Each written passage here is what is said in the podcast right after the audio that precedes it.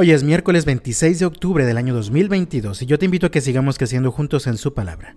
La Biblia dice en Lucas capítulo 6, en los versículos 20 al 23, Entonces Jesús se volvió hacia sus discípulos y les dijo, Dios los bendice a ustedes que son pobres, porque el reino de Dios les pertenece.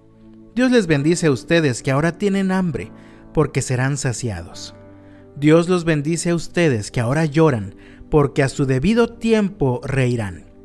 ¿Qué bendiciones les esperan cuando la gente los odie y los excluya, cuando se burlen de ustedes y los maldigan, como si fueran gente maligna, porque siguen al Hijo del Hombre? Cuando les suceda eso, pónganse contentos. Sí, salten de alegría, porque les espera una gran recompensa en el cielo. Y recuerden que los antepasados de ellos trataron a los antiguos profetas de la misma manera. En muchas ocasiones, las cosas no van a salir tan bien como las planeamos. En ocasiones no vas a poder controlar todo lo que ocurre a tu alrededor, ni vas a poder evitar situaciones o conflictos dolorosos. Jesús les hace esta importante advertencia a sus discípulos mientras los preparaba para sufrir el rechazo y el maltrato de muchos precisamente por seguir a Cristo. Nuestra vida en este mundo es una continua lucha, pues somos llamados a vivir contra la corriente de este mundo. Los valores, las costumbres y las formas que el mundo nos ofrece y que muchas veces vemos tan atractivos se contraponen completamente a los valores, a las costumbres y a las formas del reino de Dios. Naturalmente, vivir la vida que Cristo nos ofrece incluye una dosis de sufrimiento. Por eso dijo Jesús en los versículos 20 y 21. Dios los bendice a ustedes que son pobres, porque el reino de Dios les pertenece. Dios los bendice a ustedes que ahora tienen hambre, porque serán saciados. Dios los bendice a ustedes que ahora lloran, porque a su debido tiempo reirán.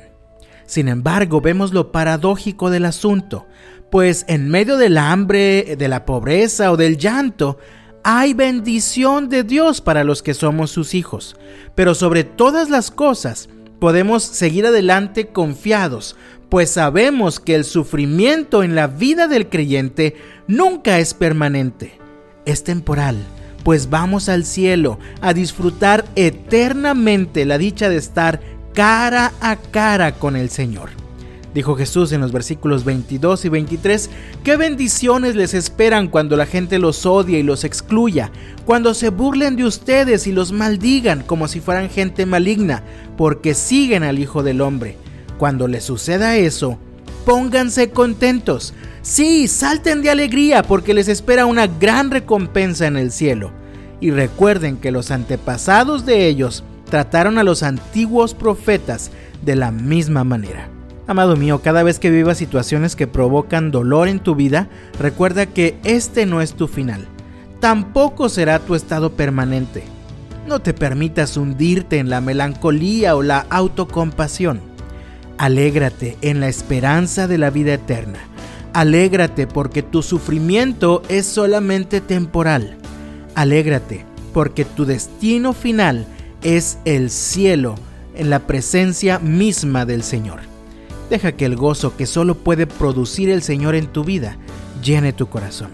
Vamos adelante, esperando en la misericordia del Señor. Y que Dios te bendiga este miércoles. Y hasta mañana.